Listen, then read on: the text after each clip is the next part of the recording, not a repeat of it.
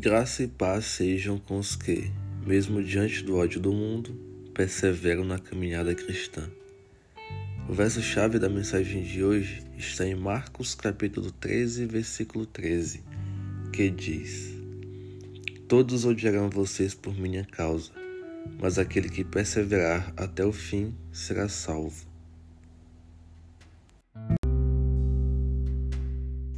A coisa mais natural do mundo é a perseguição ao cristão. O mundano, em sua maioria, nos odeia, porque não somos e não pensamos como eles. Ainda que ambos estejamos sujeitos ao pecado, há uma diferença colossal entre eles, descrentes, e nós, cristãos. A luta contra o pecado, a não conformidade com ele. Se conformar com o pecado é o primeiro passo para cair, para deixar de seguir Jesus. Não vos conformeis com esse mundo, foi o que Paulo disse. Antes, sejamos transformados pela renovação da mente.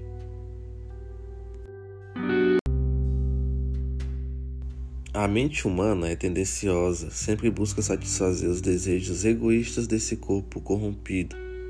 A mente humana é alimentada pelas cobiças que estão enraizadas em nosso coração que por sua vez foram implantadas nele pela legalidade que a natureza caída produziu.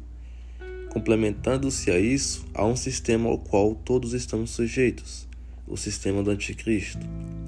Esse sistema maléfico, que não é fruto de teoria da conspiração, age de forma sorrateira, na encolha, e para quem não conhece Jesus, é imperceptível a sua presença. Ele faz com que a criatura de Deus ande cada vez mais longe dele, e os faz odiar os filhos de Deus, os que reconheceram Jesus como Senhor e Salvador de suas vidas.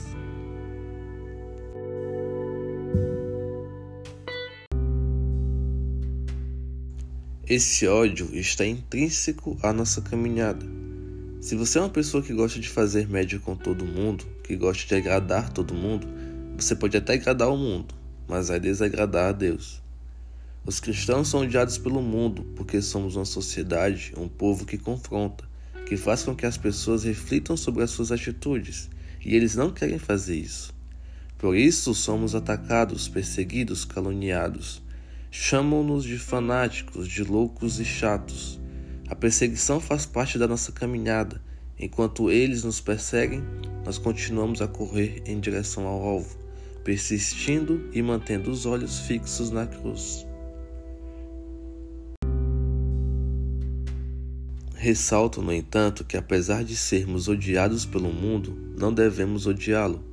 Somos chamados a amar nossos inimigos, a sofrer o prejuízo se preciso for, a oferecer outra face em caso de agressão, metaforicamente. Somos chamados a sermos diferentes dos mundanos, porque se os odiarmos como eles nos odeiam, não seremos em nada diferentes deles. Oração. Pai, temível e santo Deus, concede-nos entendimento da tua palavra.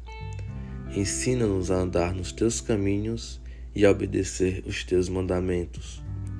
Gere em nós um sentimento genuíno de amor por aqueles que nos perseguem, que nos odeiam. Ensina-nos a sermos mais parecidos com Jesus e diferentes desse mundo que jaz no maligno. Fortaleça-nos em nossa jornada rumo ao alvo, para que, com perseverança, possamos ser fiéis até a morte, suportar o ódio do mundo até a morte, para receber de Suas mãos a coroa da vida. Em nome de Jesus eu oro. Amém.